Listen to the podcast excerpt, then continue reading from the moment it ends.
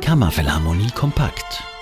Heute das Sinfoniekonzert vom 30. Januar 2022.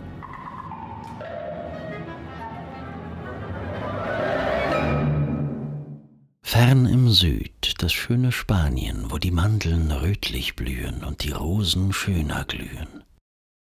Mit diesen Worten beschreibt der deutsche Lyriker Emanuel Geibel das Heimatland der beiden Komponisten Joaquín Rodrigo und Manuel de Falla, deren Werke im Zentrum des zweiten Sinfoniekonzertes der Kammerphilharmonie Graubünden unter der Leitung von Philipp Bach stehen. Den Anfang des Abends macht der in Sagunto bei Valencia geborene Rodrigo mit seinem Homenaje a la Tempranica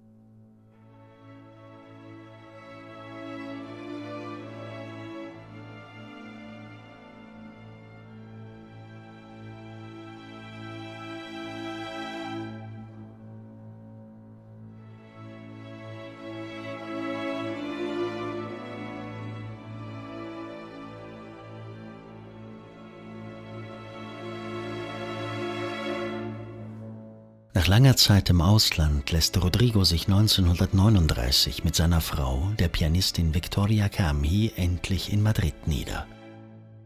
Kurz vor seiner Rückkehr komponierte er dieses bezaubernde Werk für Orchester, welches gleichzeitig auch eine Hommage an das spanische Musiktheater La Tempranica, die Frühaufsteherin des spanischen Komponisten Jerónimo Jiménez ist.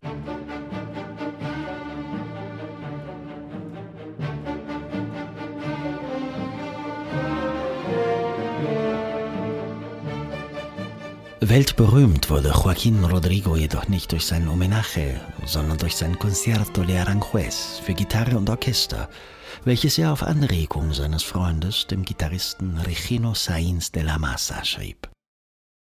Trotz seiner Blindheit beschreibt Rodrigo in diesem Konzert stimmungsvoll und farbig die königlichen Gärten des Palastes von Aranjuez, südlich von Madrid, und verarbeitet darin unter anderem den Schmerz über die Totgeburt seines erstgeborenen Sohnes.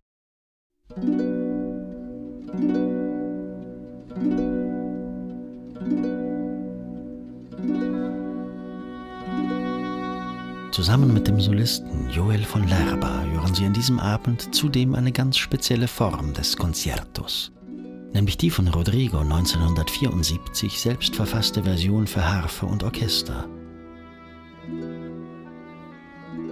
Eine Kombination, welche im Übrigen in der gesamten Orchesterliteratur nicht allzu häufig anzutreffen ist und vielleicht gerade deshalb dem Konzert eine ganz besondere Note verleiht.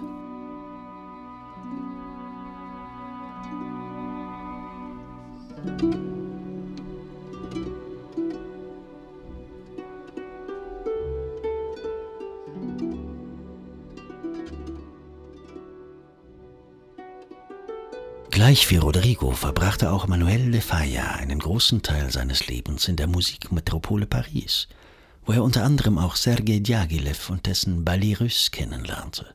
Angeregt durch Komponisten wie Debussy oder Stravinsky entwickelte de Falla deshalb zunehmend eine Sprache, welche sowohl den zeitgenössischen Impressionismus wie auch die volksmusikalischen Elemente Spaniens integrierte. Ein Werk, welches dieser Richtung mit dem Namen En Español zugeordnet werden kann, ist der 1915 komponierte Zigeunertanz El Amor Brujo für Mezzosopran und Orchester.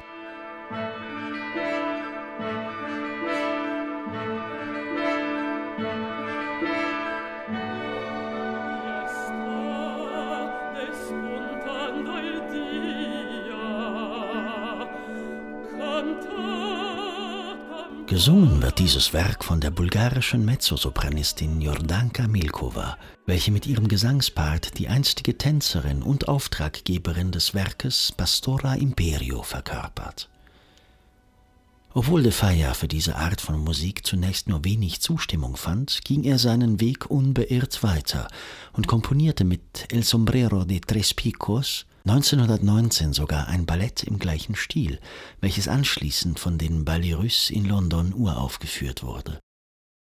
Womöglich war es auch dem Bühnenbild Pablo Picassos geschuldet, dass dieses Werk weitaus erfolgreicher war und anschließend daraus mehrere Suiten für Orchester entstanden.